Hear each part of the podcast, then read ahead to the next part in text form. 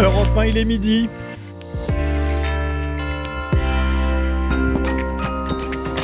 Europe 1 midi. Romain Desarbres. Bonjour à tous et bienvenue dans Europe 1 Midi, votre grand rendez-vous d'information de la mi-journée sur Europe 1. Des montagnes de poubelles qui grossissent d'heure en heure et de jour en jour. La grève des éboueurs produit ses effets dans plusieurs villes comme Nantes ou encore Paris. On ira dans la capitale retrouver Wilfried de Villers. Faut-il réquisitionner? Faut-il privatiser tout simplement le ramassage des ordures? On en parle avec vous au 3921 avec Pierre-Yves Bournazel, conseiller de Paris, et Patricia Devron, qui est secrétaire confédérale Force ouvrière. La réforme des retraites sera-t-elle adoptée 149.3 Rien n'est moins sûr. Le gouvernement cherche une majorité. Jacques Serret pour les dernières informations. Est-ce que la taille des régions est trop grande en France? Emmanuel Macron veut les réduire. Ça grogne chez les présidents de région, nous dira Alexandre Chauveau. Une banque qui fait faillite aux États-Unis et le cauchemar de la crise de 2008 qui revient en mémoire. Faut-il s'inquiéter pour nos économies ici en France? Je poserai la question à Baptiste Morin. La consommation des antidépresseurs par les 14-20 ans, les 14-20 ans, les jeunes, hein, a augmenté de 62% ces sept dernières années. On verra comment on en est arrivé là. On sera avec le professeur Bronsard qui est psychiatre et président de l'association des maisons des ados à 12h45. Puis on sera également avec vous au 39 21 bien sûr. La tendance météo Anissa Dadi. Bonjour Anissa. Bonjour Romain. La tendance s'est agitée avec 28 départements en vigilance orange. Hein. très agité cet après-midi. Alors c'est vrai que depuis ce matin, nous avons une nouvelle perturbation qui est arrivée par euh, l'Atlantique. C'est une perturbation très active avec beaucoup de vent. Et bien cet après-midi, les orages éclatent. 28 départements en vigilance orange. Pourquoi? Parce qu'il va y avoir du vent des orages violents avec de la grêle et de fortes pluies. Merci Anissa et à tout à l'heure pour la météo complète. À tout à l'heure. Europe 1 midi. Près de 5000 tonnes de déchets amassés dans les rues de Paris. Eh bien, euh, c'est l'illustration très visuelle et olfactive de la grève contre la réforme des retraites. Les éboueurs sont mobilisés depuis une semaine et pour les habitants de la capitale et pour les touristes, hein, la situation commence à devenir très difficilement supportable. Wilfried de Villers avec nous. Bonjour Wilfried. Bonjour. Vous êtes dans le 16e arrondissement de la capitale où les déchets font partie intégrante du paysage. Hein. Oui, effectivement, je me trouve euh, là en face d'un restaurant où les clients arrivent pour déjeuner. Et puis, bah, juste à côté, un amoncellement de poubelles recouvre euh, le trottoir, des sacs noirs, les poubelles débordent tout simplement. Une situation intenable pour Étienne, le patron du restaurant. Tout est plein, tout est plein à rabord, ça déborde et du coup ça pose la, question des, mauvaises odeurs, de l'hygiène. On a des clients qui viennent qui commencent à nous parler un petit peu de, nuisibles comme des rats, des trucs comme ça. Donc euh, pour un restaurant ça fait une mauvaise image quoi des questions d'hygiène, mais aussi euh, un risque hein, de perdre des clients. C'est ce que craignent d'autres restaurateurs avec qui j'ai parlé ce matin. Un peu plus loin euh, dans cette rue, euh, Lise tente de se frayer un chemin à travers le tas de déchets devant son immeuble. En train de dégager en fait le passage parce qu'il y a des poussettes dans le quartier, il y a des personnes qui sont en fauteuil roulant et en fait ça, les empêche de pouvoir passer. Bah, c'est sale, ça attire les rats, les cafards. Dominique, lui, est assis en terrasse d'un café. Il dit comprendre les grévistes malgré cette situation. C'est sûr que c'est pas très joli de voir des amoncellements de, tas d'ordures euh, partout dans Paris, mais enfin, je pense que la grève des personnels, elle est justifiée. Moi, je trouve ça plutôt pas mal que les éboueurs, euh, c'est tout de suite visible, ça pose tout de suite problème. Une grève de la collecte des, déchets et un blocage euh, des trois incinérateurs en région parisienne qui sont votés jusqu'à mercredi au moins, journée de mobilisation et de grève générale. Merci beaucoup Wilfried de Villers. Il n'y a pas qu'à Paris hein, que les poubelles s'entassent. Les éboueurs sont également en grève à Montpellier, Antibes ou encore à Nantes, comme je vous le disais dans les titres. Vous appelez le 3921 pour donner votre avis. Est-ce qu'il faut réquisitionner les éboueurs? On sera également à midi 20 avec Pierre-Yves Bournazel, conseiller de Paris, et avec Patricia Devron, qui est secrétaire confédérale Force ouvrière. La réforme des retraites, elle a donc aidé à adopter ce week-end au Sénat. Prochaine étape, la commission mixte paritaire. Ce sera mercredi. 7 députés, 7 sénateurs. L'Assemblée nationale pourrait voter définitivement le texte dès le lendemain, donc jeudi. Mais pour ça, il faut une majorité. Et c'est loin d'être garanti pour l'instant. Jacques Serret du service politique d'Europe 1 avec nous. Bonjour Jacques. Bonjour. Le gouvernement recense les intentions de chaque député, notamment ceux de droite. Objectif, faire passer la réforme sans recourir à ce 49-3. Oui, la Première ministre veut tout faire pour que le texte soit adopté dans l'hémicycle. Une nouvelle réunion aura lieu en fin d'après-midi à Matignon avec les députés et sénateurs de la majorité membres de la commission mixte paritaire dont la mission sera de parvenir à un consensus. Objectif aller chercher les voix manquantes du côté des républicains car à trois jours de l'échéance, Elisabeth Borne n'a aucune certitude. Selon nos informations, les derniers décomptes indiquent que le texte serait adopté avec seulement 10 voix d'avance. C'est à ce stade l'option privilégiée par l'exécutif. Ça peut, ça doit passer, mais le risque d'un camouflet est bel et bien présent. C'est pourquoi au pied du mur, le doute persiste encore dans l'entourage d'Elisabeth Borne. Si l'option du passage en force via l'article 49.3 n'est pas souhaitée, elle n'est pas pour autant totalement écartée, mais là aussi, ce ne serait pas sans risque. Avec une possible motion de censure transpartisane, depuis quelques jours, des députés de gauche et de droite travaillent à un texte en commun en espérant faire tomber le gouvernement. Vote ou 49.3, Elisabeth Borne joue donc dans tous les cas sa place à Matignon. 10 voix d'avance pour le moment. C'est ça. 10 voix d'avance, c'est peu. C'est très peu. C'est très peu. Merci beaucoup Jacques Serret pour ces informations. La prochaine grande journée de mobilisation est prévue mercredi. Les syndicats espèrent une participation plus élevée que celle de samedi dernier. Il y avait ce week-end entre 370 000 et 1 million de personnes dans les rues du, pays.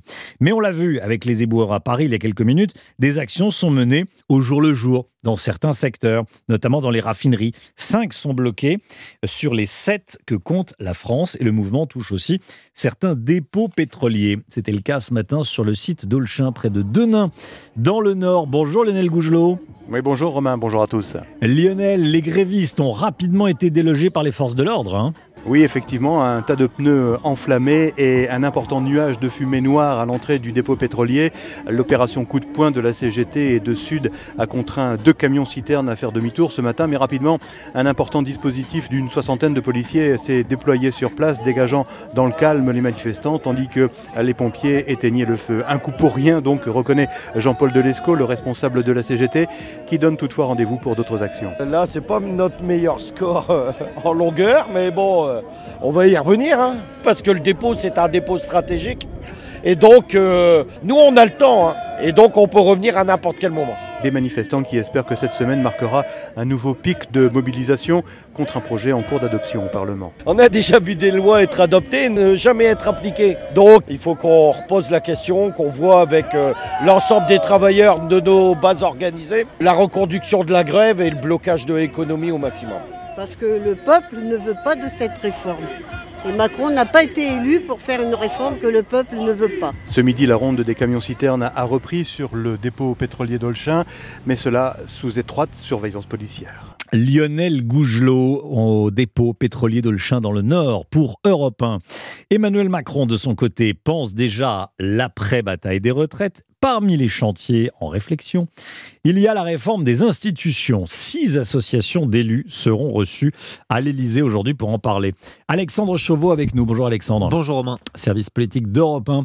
Eh, Parmi les pistes étudiées par le président de la République, il y a le redécoupage de certaines régions. Oui, quatre d'entre elles seraient concernées l'Occitanie, Auvergne-Rhône-Alpes, la Nouvelle-Aquitaine et le Grand Est. Le patron de Renaissance, Stéphane Séjourné, s'y est dit favorable pour rétablir un lien de proximité entre la région et les citoyens, mais aussi pour mieux coller à la géographie des régions traditionnelles, un projet auquel les présidents de régions actuelles sont opposés, peu amène à l'idée de voir leur périmètre se réduire. Autre piste mûrie par Emmanuel Macron, la création d'un conseiller territorial unique qui serait le produit de la fusion du conseiller régional et du conseiller départemental.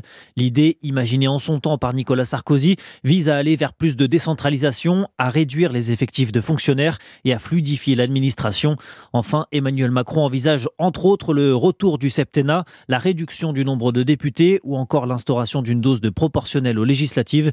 Pour être votée, on le rappelle, la réforme de la Constitution doit être soumise à l'approbation de l'Assemblée et du Sénat avant d'être votée soit par référendum, soit par les trois cinquièmes des deux chambres réunies en congrès.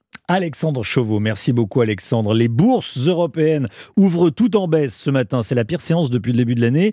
La raison, les faillites, et c'est inquiétant. En tout cas, on va voir s'il faut vraiment s'inquiéter ou pas avec, avec vous, Baptiste Morin, mais les faillites de plusieurs banques aux États-Unis ces derniers, de ces derniers jours. Bonjour Baptiste. Bonjour. La faillite la plus marquante, c'est celle de la Silicon Valley Bank, la 16e banque des États-Unis.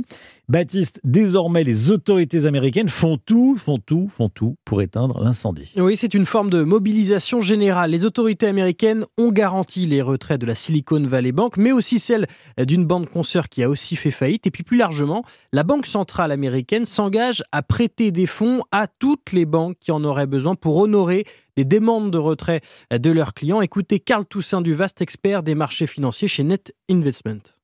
Il y a cette coordination pour régler un problème qui, je pense, ne sera pas un risque systémique. C'est une confluence de phénomènes qui ont entraîné euh, la faillite de SVB, mais qui n'a pas du tout de, ne nous rappelle pas les mauvais souvenirs de 2008 et de la crise de subprime. C'est un scénario qui est très différent. Malgré toutes ces mesures et donc un optimisme de rigueur, les marchés financiers s'agitent. Vous l'avez dit, les autorités tentent elles aussi de rassurer. Bruno Le Maire en France ce matin qui dit que le risque de contagion n'existe pas. Le superviseur bancaire allemand aussi a pris la parole. On attend dans les prochaines heures une petite prise de parole normalement du président américain Joe Biden. Merci beaucoup Baptiste Morin, service économie d'Europe 1. Et puis notez que le chèque énergie sera versé à partir du 21 avril. Annonce de la ministre de la Transition énergétique ce matin, Agnès Pannier-Runacher, qui précise que le montant de cette aide s'échelonne de 48 à 200 euros selon les revenus des bénéficiaires. 5 800 000 ménages sont éligibles en France. Midi 11. Restez bien avec nous. Dans un instant, on va parler d'un rapport alarmant sur la santé mentale des enfants. A tout de suite. Europe 1 midi. Romain Desarbres. C'est donc un rapport alarmant sur la santé mentale des plus jeunes. Un rapport rendu par le Haut Conseil de la famille, de l'enfance et de l'âge, révélé aujourd'hui et qu'est-ce que l'on découvre? On découvre que les jeunes âgés de 6 à 17 ans consomment trop de psychotropes. En tout cas, de plus en plus.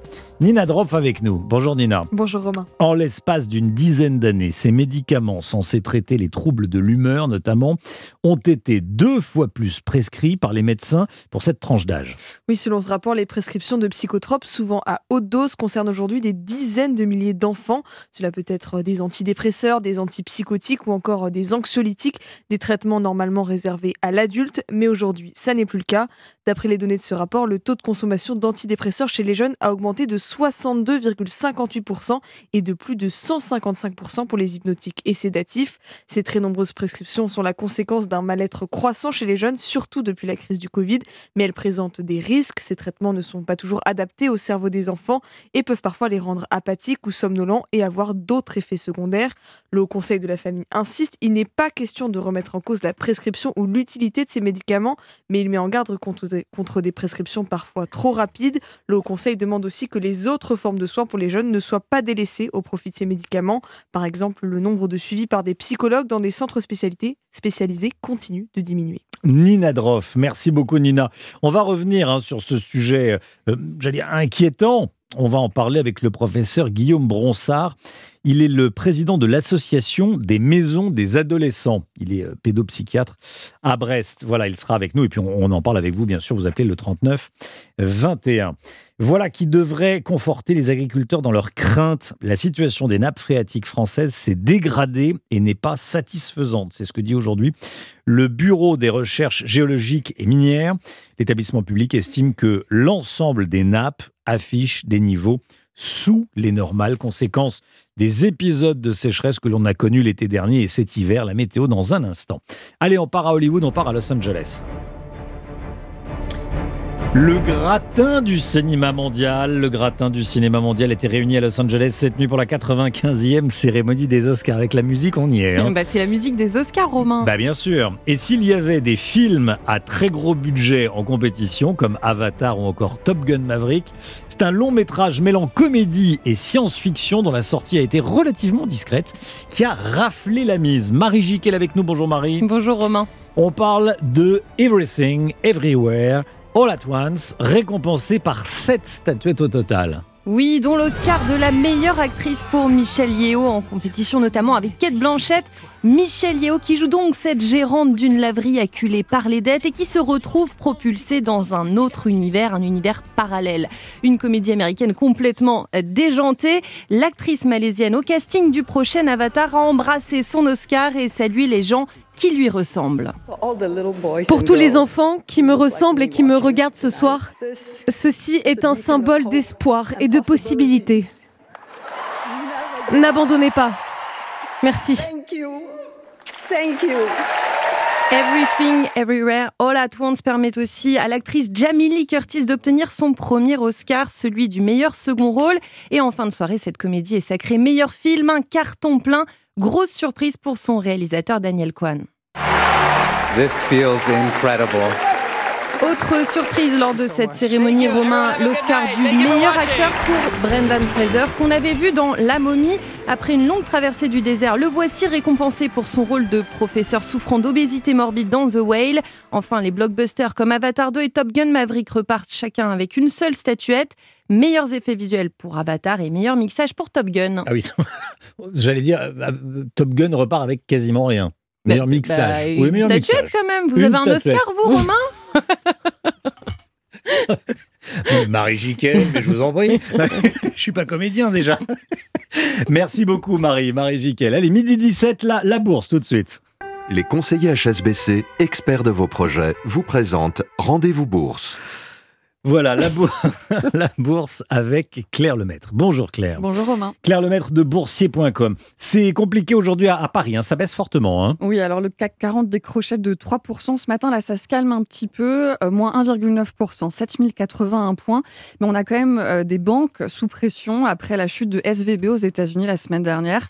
Euh, le cours de Silicon Valley Bank s'est effondré après l'annonce de pertes importantes. Vendredi, la banque a tenté de lever des fonds, mais la panique s'est tout de même répandue. Alors, les autorités américaines, on en parlait dans le journal, tentent de circonscrire l'incendie, mais ça ne suffit pas. Euh, À Paris, Société Générale et BNP Paribas lâchent environ 5% en ce moment. À Francfort, Deutsche Bank lâche plus euh, de 7%. Et puis les autres marchés européens euh, accusent le coup, moins 2,7 pour Francfort, moins 2,1% pour Londres. Milan lâche même près de 4% en ce moment. Et donc moins 1,9 pour le CAC 40 qui retombe à 7081 points. Claire Lemaître de boursier.com. Merci Claire. Jusqu'où peut-on aller quand on est bien informé? C'était Rendez-vous Bourse avec les conseillers HSBC, experts de vos projets. Rendez-vous sur hsbc.fr. Le temps, la météo, Anissa Dadi, prudence, les orages arrivent. L'après-midi va être compliqué. Ouais. 28 départements en Mm. vigilance orange, Romain. Alors ça va vraiment se situer sur une diagonale entre le sud-ouest et le nord-est. Donc là, les départements en vigilance, ça va de l'Ariège jusqu'au Rhin, en passant par le massif central. Les orages les plus violents en début d'après-midi devraient concerner la partie sud-ouest, entre le sud-ouest et le massif central. Et puis en fin de journée, les orages vont remonter avec toujours la même intensité sur le nord-est pour s'évacuer. Cette nuit par l'est du pays. Ça ne veut pas dire que demain on aura un temps calme, hein, attention. Alors c'est vrai que ça va être assez agité. Pourquoi toutes ces vigilances? Parce que les, orages sont accompagnés de vents forts jusqu'à 90 km/h dans les terres, de grêles par endroits et de forts cumuls d'eau. Donc c'est une journée très agitée. Pour l'instant, on a de la pluie entre euh, les pays de la Loire et les Ardennes, mais vous allez voir que ça va se généraliser cet après-midi. On a quand même une zone qui reste euh, au sec avec de beaux rayons de soleil. C'est entre le territoire de Belfort et les Alpes sur la partie est et le pourtour méditerranéen un peu plus au calme. Les températures, alors là par contre, elles sont vraiment pas de saison, hein, Romain. Elles explosent euh, de 10 degrés au-dessus des moyennes, 13 à Brest, 16 à Paris, Nice et Lille, 20 à Lyon et Colmar, 22 à Toulouse, 24 à Clermont-Ferrand, 25 à Mont-de-Marsan. Nous sommes le 13 mars, on aura 26 degrés à, à Tarbes cet après-midi. Les températures vont baisser dans les prochains jours Demain, demain, ça ouais. baisse et on aura encore une journée assez agitée. Merci beaucoup Anissa, il est midi 20, restez bien avec nous dans un instant. On va parler des éboueurs, la grève des éboueurs. Est-ce qu'il faut réquisitionner les éboueurs On en parle dans un instant. Avec vous au 39-21, avec Pierre-Yves Bournazel qui est conseiller de Paris et avec Patricia Devron, secrétaire confédérale Force ouvrière. A tout de suite. Europe 1 midi. Romain Desarbres. Merci d'être avec nous. Faut-il réquisitionner les éboueurs quand les poubelles ne sont pas ramassées Comme en ce moment dans de nombreuses villes? C'est le cas à Montpellier, c'est le cas à Antibes, c'est le cas à Nantes, c'est le cas également dans la capitale. On est en direct avec Pierre-Yves Bournazel. Bonjour Pierre-Yves Bournazel. Pierre-Yves Bournazel est avec nous? Oui, bonjour. Oui, bonjour. Merci d'être avec nous, conseiller de Merci Paris. Horizon, Horizon. Et voilà le, le- le parti d'Édouard Philippe. Alors, euh, la situation commence à devenir compliquée dans, dans plusieurs arrondissements de, de la capitale. Tous ceux où le ramassage des ordures est confié au public, au service de la propreté de la, de la mairie de Paris. Qu'est-ce que vous proposez, vous? Bah, écoutez, je crois que cette situation ne peut pas durer, effectivement. Elle est, Mm. elle est même une situation grave. euh, et donc, euh, dans le respect du droit de grève, dans le respect des agents qui ont fait le choix de faire grève, je propose un service minimum. Un service minimum pour euh, avoir des agents euh, qui puissent euh, ramasser ces ordures ménagères, parce que c'est la mission de Paris, c'est la mission de la ville de Paris. C'est une mission essentielle de respect de la propreté, d'hygiène, de salubrité publique et de sécurité. Quand on aime sa ville, on s'en occupe. Il faut prendre soin de Paris. Alors j'interviens bien sûr sur votre antenne comme élu de Paris, comme conseiller de Paris, mais aussi comme parisien, comme amoureux de Paris. Hmm. Euh, quand on est attaché à la beauté de Paris, quand on voit euh, ce qui se passe dans nos rues, eh bien, on, est triste. Et je crois que on peut trouver cet équilibre, euh, ce juste équilibre, dans le respect du droit de grève à valeur constitutionnelle et le service minimum, c'est-à-dire la continuité du service public sur une mission essentielle d'intérêt général, qui est de prendre soin de Paris et de faire en sorte que ces ordures soient évidemment enlevées. Comment service minimum. service minimum. Comment ça fonctionnerait très concrètement le service minimum? Bon, quand il y a des grévistes, comment vous faites? Alors il y a plusieurs choses qui hmm. peuvent être faites. Donc il peut y avoir le choix de la réquisition euh, des agents euh, pour un motif d'intérêt général pour assurer la continuité du, du service. Et ça, c'est en lien entre la ville de Paris et la préfecture. Il y a aussi des agents qui ne sont pas grévistes aujourd'hui, qui pourraient être utilisés à cette, à cette mission-là. Et puis, de manière temporaire, s'il le fallait, bah, il ne faut pas hésiter à utiliser des entreprises privées le temps euh, que mmh. euh, les agents euh, reviennent au travail. En tout cas, la situation actuelle ne peut pas durer. Quand on est maire de Paris, il faut anticiper, il faut s'occuper de sa ville, il faut en prendre soin. C'est important et les Parisiennes et les Parisiens aujourd'hui, qu'ils soient pour les manifestations ou pour la réforme, ils sont attachés quand même à la mission de service public pour euh, que les ordures ménagères soient ramassées. Je pense que c'est très important. Comme souvent euh, en France, tout est un peu compliqué. Pourquoi est-ce que euh, certains arrondissements sont gérés par un service de ramassage privé et pourquoi d'autres arrondissements sont gérés par, un, par la, propriété de Paris, donc par le public?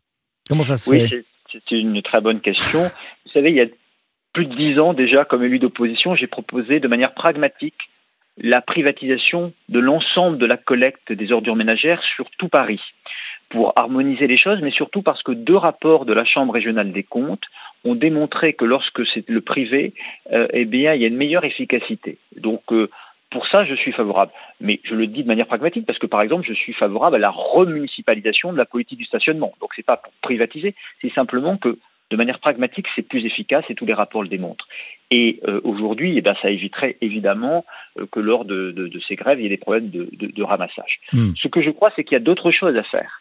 C'est qu'en matière de politique de propreté, d'entretien de notre voirie, qui est un vrai problème à Paris au-delà de ce qui se passe aujourd'hui, eh j'avais proposé depuis longtemps qu'on puisse progressivement euh, aller vers cette privatisation, requalifier nos agents aujourd'hui qui s'en occupent à la ville de Paris vers de nouvelles missions et euh, faire en sorte que le cahier des charges vis-à-vis du privé soit très, très strict, notamment en matière d'écologie et notamment en matière de circulation des bennes. Et j'ai proposé aussi qu'on étende les horaires de ramassage pour qu'il y ait un service de meilleure qualité et que ce soit aussi euh, un meilleur fonctionnement euh, de l'organisation du travail des agents qui font un travail difficile. Mmh. Oui, les éboueurs aujourd'hui à Paris font un travail difficile et ils ont toute notre reconnaissance dans le travail qui est le leur. Restez avec nous, Pierre-Yves Bournazel. On va continuer à, parler de, des réquisitions du service minimum. On sera également avec Patrice Devron, Patricia Devron, pardon, euh, secrétaire confédérale Force ouvrière. Et avec vous au 3921, Guy nous a déjà appelé de Paris. On va le retrouver juste après la pub. A tout de suite.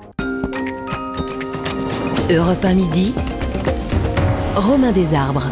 La grève des éboueurs dans plusieurs villes, à Nantes, à Montpellier, à Antibes ou encore à Paris, on en parle avec vous. Est-ce qu'il faut réquisitionner les éboueurs? Est-ce qu'il faut privatiser le ramassage des ordures un peu partout en France?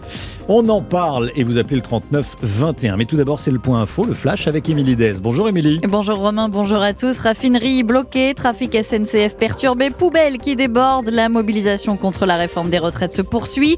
Semaine décisive pour le texte qui sera débattu mercredi en commission mixte paritaire mercredi, qui est aussi la date choisie par les syndicats pour une nouvelle journée d'action. Le nucléaire s'invite à l'Assemblée nationale. Les députés ont quatre jours pour examiner le projet de loi qui prévoit d'accélérer la construction de nouveaux réacteurs, les 6 EPR promis par Emmanuel Macron à l'horizon 2035. Le chèque énergie sera versé à partir du 21 avril, chèque dont le montant varie entre 48 et 277 euros. Il sera automatiquement envoyé par courrier aux ménages les plus modestes. Ils sont 5,8 millions à être éligibles. De violents combats sont en cours dans le centre de Bakhmut, dans l'est de l'Ukraine. Les Russes attaquent depuis plusieurs directions, assure l'armée ukrainienne. Ils tentent de s'emparer de cette ville stratégique depuis l'été dernier. La situation des nappes phréatiques s'est dégradée en France après une sécheresse exceptionnelle et une longue période sans pluie. Elles affichent des niveaux très bas, sous les normales. 28 départements sont désormais en vigilance orange aux orages du sud-ouest au nord-est. Et puis la 95e cérémonie des Oscars, Everything, Everywhere, All at Once remporte sept statuettes, dont celle de meilleur film, Oscar de la meilleure actrice pour Michel Yeoh. Merci beaucoup, Émilie. On vous retrouve à 13h pour un prochain flash. À tout à l'heure. À tout à l'heure. Europe 1 midi. Les éboueurs sont en grève dans plusieurs villes. Est-ce qu'il faut les réquisitionner? Est-ce qu'il faut un service minimum, comme le propose Pierre-Yves Bournazel, qui est toujours avec nous, conseiller de Paris? Patricia Devron. Bonjour, Patricia Devron. Bonjour. Vous êtes secrétaire confédérale Force ouvrière chargée de l'organisation. Euh, on parle de, de, réquisition, la grève des éboueurs qui euh, pose des problèmes, peut-être même sanitaires. On va en parler également euh, avec les, auditeurs d'Europe 1 Midi. Euh, tout d'abord, je voulais vous entendre notamment sur la proposition euh, qu'a faite juste avant la, publicité et le flash Pierre-Yves Bournazel, qui propose un service minimum, comme il peut y en avoir à l'école, comme il peut y en avoir également. C'est un vrai faux service minimum dans les transports, mais bon, ça existe. dans les, pour, le service de, de ramassage des ordures, qu'est-ce que vous en pensez, vous? Ce sera pas très surprenant que je prenne une position euh, contre. La grève, mmh. euh, elle est faite euh, quand même pour gêner. Et si euh, demain on met en place un service minimum, le, les salariés qui se mettent en grève et qui perdent des salaires pour s'opposer à cette réforme, du coup leur sacrifice il va être vain, quoi. Mmh.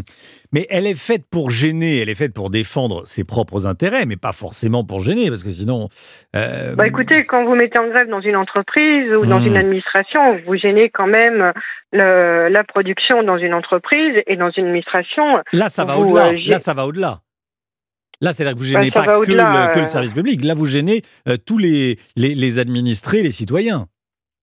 Bah, les mmh. premiers responsables de cette situation, c'est pas les organisations syndicales. On a mis 3 millions et demi de personnes euh, dans la rue. Oui. On, a, on s'est massivement opposé à cette réforme des retraites dans mmh. des manifestations pacifiques, très organisées, très responsables avec euh, un résultat qui aujourd'hui euh, ne, ne, donne rien du tout. Mmh. Donc euh, on passe à des modes d'action différents et le, ça en fait, le ramassage des ordures et la grève du coup des éboueurs en fait partie. Oui. D'ailleurs, petite parenthèse, mais vous pensez comme Laurent Berger de la CFDT, qui n'est pas votre syndicat, vous vous êtes faux, mais oui. ce qu'il qu disait hier dans le, dans le journal du dimanche, il disait les, les gilets jaunes ont manifesté, euh, ils ont été extrêmement violents, ils ont obtenu 13 milliards, nous, on est plusieurs millions, euh, on manifeste dans le calme et on n'obtient rien. Vous pensez oui. comme lui? Mais Bien sûr qu'on pense comme lui mmh. et, et euh, tous nos militants euh, pensent aujourd'hui euh, comme lui. Euh, c'est l'analyse de l'ensemble de nos organisations syndicales mmh. et pas seulement de la CFDT. On, on, a mis des millions de personnes dans la rue avec aujourd'hui aucun résultat et quasiment un mépris euh, du pouvoir public hein, et du gouvernement du président de la République ouais. qui refuse bon. même de recevoir euh, les, euh, les responsables des organisations syndicales qui sont dans ce mouvement. Mmh. Donc euh, aujourd'hui, en a une radicalisation du mouvement. Le gouvernement en porte la responsabilité et personne d'autre. Comment voulez-vous qu'on explique à nos militants qu'il faut faire des manifestations pacifiques depuis des semaines sans rien obtenir alors que les Gilets jaunes, en étant 300 000 et pas 3 millions et demi, euh, ils ont obtenu plus que nous euh, en, en, plusieurs semaines de mobilisation. Calme et responsable. Guy est avec nous, 76 ans, retraité parisien. Bonjour Guy, merci de nous appeler au 39 21. Oui, bonjour, bonjour euh, Europe 1. Vous connaissez déjà beaucoup de choses sur moi, là, 63 ans, effectivement. Ancien chef d'entreprise. Ouais. Bon, euh, J'étais aussi chimiste, j'ai étudié la biologie.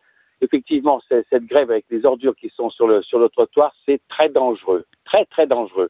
On voit déjà des rats qui arrivent même dans les cours d'immeubles, oui. tellement ils se sentent libres. On a des haies avec des, des, arbres, les, avec le vent, les ordures vont dans ces haies qui sont mmh. un endroit privilégié pour les, pour les, les, les, les oiseaux, entre autres. Bon, il y a aussi un problème d'insalubrité. Ça, c'est une chose. La deuxième chose, je, il faut bien rappeler qu'il y a quelques mois, les, les, les services publics d'enlèvement de, des ordures se sont mis en grève parce qu'ils étaient à 32 heures de travail et on leur demandait de travailler 35 heures, ce qui était quand même juste puisque le travail est basé sur 35 heures. Voilà. En plus, il y a, vous avez des personnes qui ne font pas la grève. Or, je m'aperçois que ces grévistes ne respectent pas le droit de grève. C'est inscrit en toutes lettres dans le droit de grève l'obligation pour les grévistes de respecter ceux qui, celles et ceux qui veulent travailler. Il est interdit d'empêcher l'accès aux, aux, aux, entreprises pour les celles et ceux qui veulent travailler. Il est interdit de faire ce que font en ce moment les, les, les grévistes, d'incendier des pneus, des palettes sur la, sur la chaussée le macadam va être brûlé, qui va payer les, les, réparations? Ce ne sont pas les grévistes qui vont payer les réparations, ah bah c'est la nation. Bah oui, évidemment. Oui, bon. Patricia Donc, Devron, tiens, je, je, vous coupe une seconde, Guy, parce que c'est intéressant. Oui, ouais. mais je voudrais continuer auprès de Patricia Devron. Oui, oui. Voilà. Mais je, je, vous retrouve juste. Je, on vous retrouve juste. Mais vous restez, vous restez en ligne, Guy. Vous êtes là. Euh, Patricia Devron, qu'est-ce que vous répondez à Guy? Euh, Faire la grève, personne ne remet en cause le droit de grève, c'est pas le débat. Euh, mais faire la grève, c'est pas empêcher ceux qui veulent pas la faire de, de travailler. Pour moi, il n'y a pas une atteinte au droit de grève et personne n'empêche qui que ce soit de travailler. Bon, Par bon, contre, bon, sur, euh, sur j'aimerais le quand même terrain, répondre sur le sur terrain. un ou deux éléments. Euh, Mm. Les, euh, les salariés qui sont en grève, euh, notamment à Paris, Mm. ils sont catégorie C, ils sont payés au SMIC et sans arrêt, leur grille, vu qu'il n'y a plus d'augmentation euh, des grilles indiciaires de la fonction publique, se voit de plus en plus tassée et de plus en plus de personnes se retrouvent au SMIC. Donc euh, les conditions de travail de ces personnes, elles sont très difficiles et ça, personne, je pense, ne peut le contester Ouais. avec des salaires qui sont au SMIC. Donc euh, aujourd'hui, euh, dire qu'elles n'ont pas de raison de se mobiliser et de faire grève, euh, je, je pense Non, non, c'est pas que ce que disait Guy. exagéré. Non, non. Guy, Guy disait on a le droit de faire grève. C'est pas. Non, non, non, non. Il disait on a le droit de faire grève, mais pas d'empêcher les autres de, de, de travailler. Pourquoi est-ce qu'il n'y a Ouais, pas de. j'ai pour- répondu, j'ai répondu Ouais, là-dessus. hein. Oui, oui, bien sûr. Pourquoi est-ce que euh, dans le privé, il n'y a pas de grève? Pourquoi ça se passe bien euh, dans, dans les, Oui, dans y a les des arrondissements aussi dans le non, mais, privé. non, non, mais pourquoi ça Alors, je, refais, je reformule ma question. Euh, pourquoi est-ce que dans les, euh, dans les arrondissements euh, gérés par des entreprises de ramassage d'ordures privées, il n'y a pas de grève C'est le même boulot C'est le même boulot, mais les, conditions les conditions de rémunération ne sont peut-être pas les mêmes. Hmm Là, on a affaire à des, à des fonctionnaires qui sont euh, payés en catégorie C. Hmm. Bon. Donc, euh, les conditions de travail de départ euh, incitent aussi, et de rémunération incitent aussi à la mobilisation. Oui, oui, oui. Bah, c'est- plutôt une. c'est- Ça, ça incite également à, à basculer dans le privé parce que euh, ça, se passe bien là où il y a euh, un ramassage privé. Guy, Guy, euh, vous vouliez ajouter quelque chose avant que je vous coupe? Oui, euh, Madame Devron, vous oubliez une chose, c'est qu'il y a- c'est pas, c'est le SMIC plus les primes, plus les avantages, etc., qui n'existent pas dans le, dans le, dans le privé. Bah, vous vous les trompez, ça départs à la euh, retraite, de la les même départs à la manière. retraite, les départs à la retraite dans le public sont légèrement inférieurs à ceux du, du privé. Mais euh, les faut primes, il n'y a pas de cotisation, il n'y a pas de cotisation retraite, monsieur, sur les primes. Dans le public, Eh, toutes les primes sont soumises à cotisation. Non. Et euh, les primes, Euh, elles existent aussi dans le public. Très faible, très faible, mais rien rien n'empêche de faire passer ces primes dans un salaire de base qui soit euh, de, un très bon salaire. Ça, je suis d'accord. Hmm.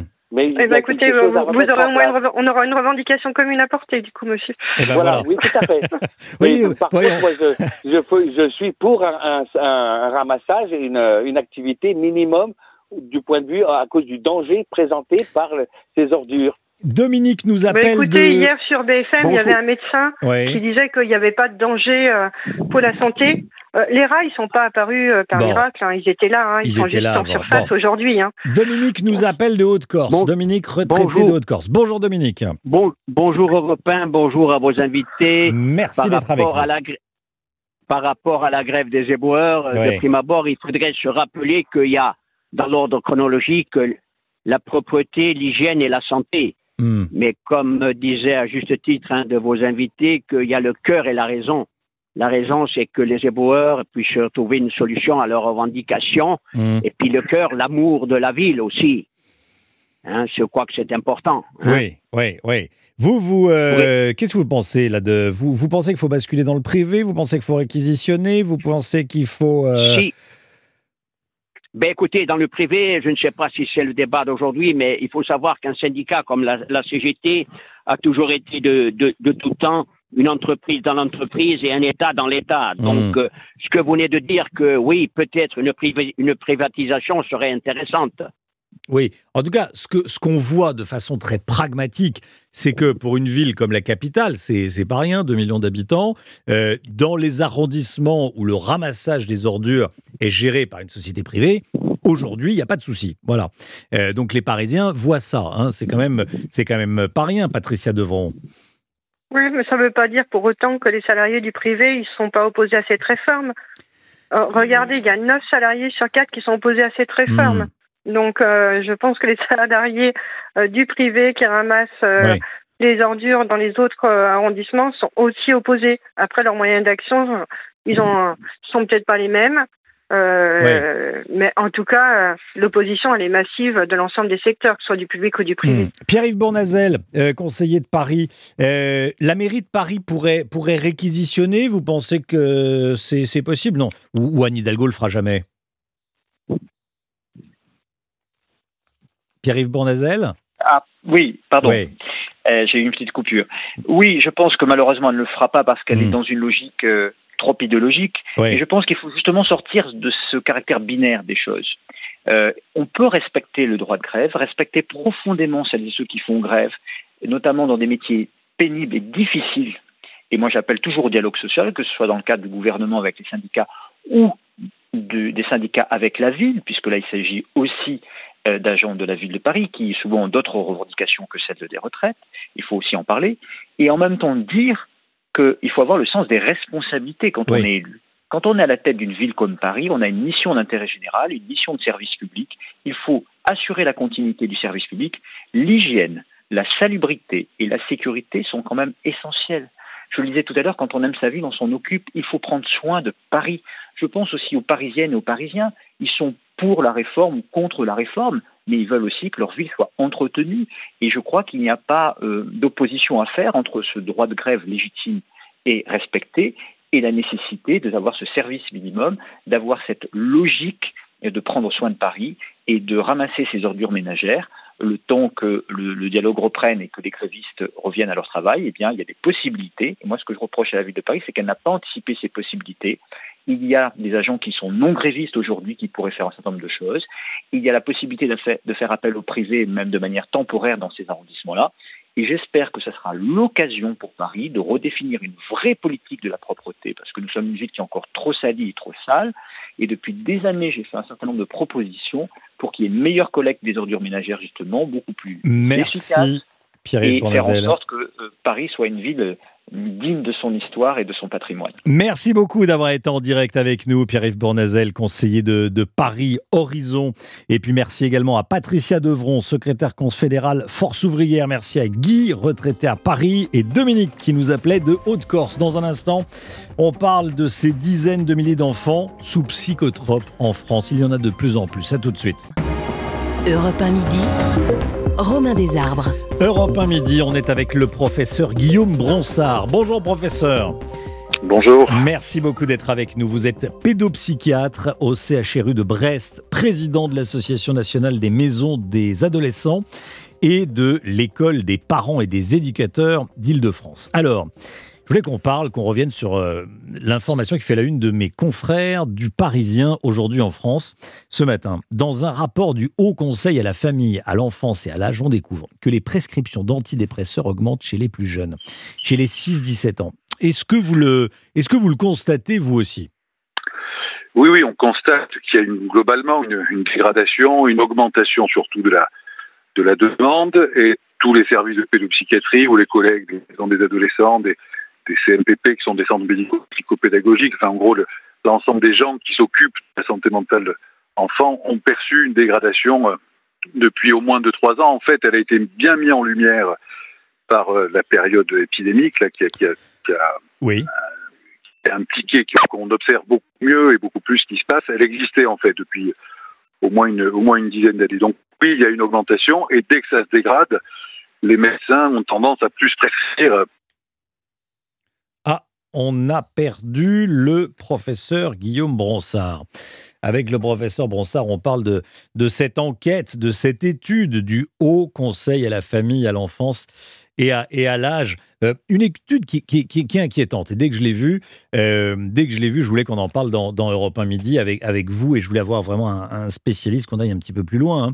Entre 2014 et 2021, je lis la, la une d'aujourd'hui en France, chez les moins de 20 ans, la consommation d'antidépresseurs est en hausse de 62%. Professeur, on vous a, on vous a retrouvé. Merci, merci. Donc cette, euh, cette augmentation, vous la, vous la constatez hein, dans vos, dans vos oui, consultations Oui, on la, constate. Bien, Mm. bien sûr, là, chez, les, chez tous les collègues, je vous disais, des maisons des adolescents, Ouais. des CMP, des CMPP, où il y a une Mm. augmentation. Et dès que dès qu'il y a une augmentation de la demande, c'est vrai qu'il y a une, un petit réflexe d'augmenter les prescriptions, alors qu'on préférerait faire autre chose, mais il nous faut beaucoup plus de temps pour ça. Et donc c'est souvent un signe aussi de, de nos difficultés à nous du côté des professionnels. Mais la, la- la la- prescription. oui, la question que je me pose, professeur, c'est euh, c'est dû à la santé mentale des jeunes qui se dégradent ou ce sont des nouvelles pratiques médicales qui sont appliquées? On donne plus facilement des, des cachets en clair. il est probable que ça soit les deux à la fois. C'est-à-dire que on, on était un pays euh, qui, qui prescrivions assez peu dans les années 80-90, puis il y a eu une augmentation et puis euh, il y avait parfois aussi de la résistance chez nous pour pour ça et donc c'est vrai que la prescription est plus facile et parfois c'est extrêmement utile, extrêmement simple à faire et il faut le- absolument le faire. Euh, cependant, c'est la prescription, c'est souvent euh, par défaut de temps pour qu'on accompagne les gens, que ce soit des suivis psychologiques, que ce soit accompagner la famille. Donc, euh, c'est aussi un aveu de notre de nos difficultés. Ouais. Et pour la première question, oui, il y a une dégradation de la santé mentale depuis au moins une dizaine d'années. Euh, Donc, c'est les, les deux à la fois. Les pratiques ont un peu changé et puis la santé mentale s'est dégradée. Alors, comment vous l'expliquez? Ce sont des, euh, des, des- des parents qui savent moins bien s'y prendre. Euh, c'est le rôle des réseaux sociaux qui, qui créent des, des, des- des problèmes, des, des pressions parce qu'on se compare, parce qu'on on, on Mhm. est, on est insulté. Qu'est-ce qui se passe? Qu'est-ce qui s'est- passé a- ces dix a- dernières années? Il n'y a évidemment pas une, une raison unique qui pourrait Mm. expliquer ça. Le- L'état de santé mentale, il y a des facteurs évidemment individuels, euh, génétiques, biologiques, euh, constitutionnels chez chacun. Donc ça, ça a priori pas trop de raison d'avoir bougé. Oui. Il y a par contre des choses qui ont évolué, c'est-à-dire que l'état de santé mentale des enfants et des adolescents est très sensible à l'environnement. Donc en gros, en premier lieu, bien sûr, le- l'état euh, l'état de la famille, l'état de l'école, ça c'est les deux premiers, on va dire, énormes facteurs euh, d'influence sur l'état de santé mentale, même si vous avez des vulnérabilités biologiques. Hein. Mm. C'est-à-dire que c'est pas l'un ou l'autre, hein, c'est les deux.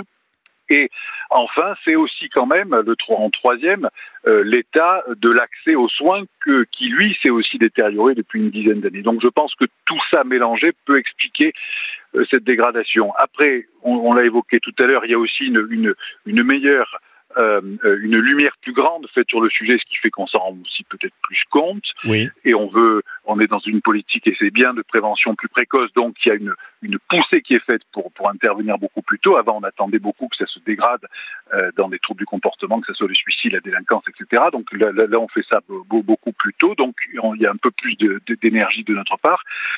Sur les sujets que vous avez évoqués, les écrans, les réseaux sociaux, bien sûr qu'ils y participent, mais on n'arrive actuellement pas à, à- à- à en évaluer la part ou la responsabilité. C'est sûr qu'ils sont des vecteurs, ça c'est sûr, mais est-ce qu'ils en sont fautifs ou coupables Oui. C'est beau- c'est beaucoup moins sûr. Qu'est-ce qu'il faut dire aux parents en quelques mots, s'il vous plaît, professeur?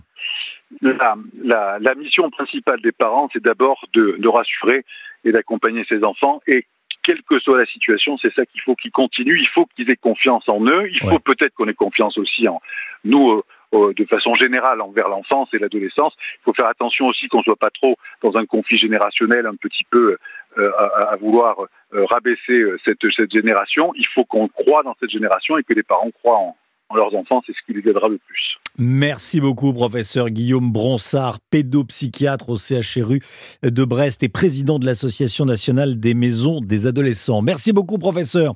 12h55, vos rendez-vous Europe 1. Vous savez, vous avez des rendez-vous euh, tout au long de la journée, évidemment, sur Europe 1. Libre antenne avec Olivier Delacroix. Au cours de la nuit, les, les auditeurs d'Europe 1 se livrent et ils se livrent à, ils écoutent et ils parlent avec Olivier Delacroix du lundi au jeudi, de, du lundi au jeudi de 23h à 1h du matin. Vous appelez le 39 21 et vous vous exprimez, vous dites, euh, vous racontez vos, vos histoires. Vous parlez de vous, voilà. Vous parlez de vous. 12h55. C'est Elisabeth Assayag qui nous a rejoint dans le studio. Bonjour Elisabeth. Bonjour Romain. Bon, la France bouge dans un instant. On va parler de l'or blanc, vous savez ce que c'est Ça La vous dit neige quelque chose Non, Non c'est le lithium. Ah. Et on en a de plus en plus besoin, notamment pour les batteries des voitures électriques. On va en parler avec un, un géant français. Eh ben, ça va être passionnant. Donc, ça on va va être écouter. passionnant. Merci Romain, on vous retrouve demain pour Europe 1 À midi. demain, Elisabeth.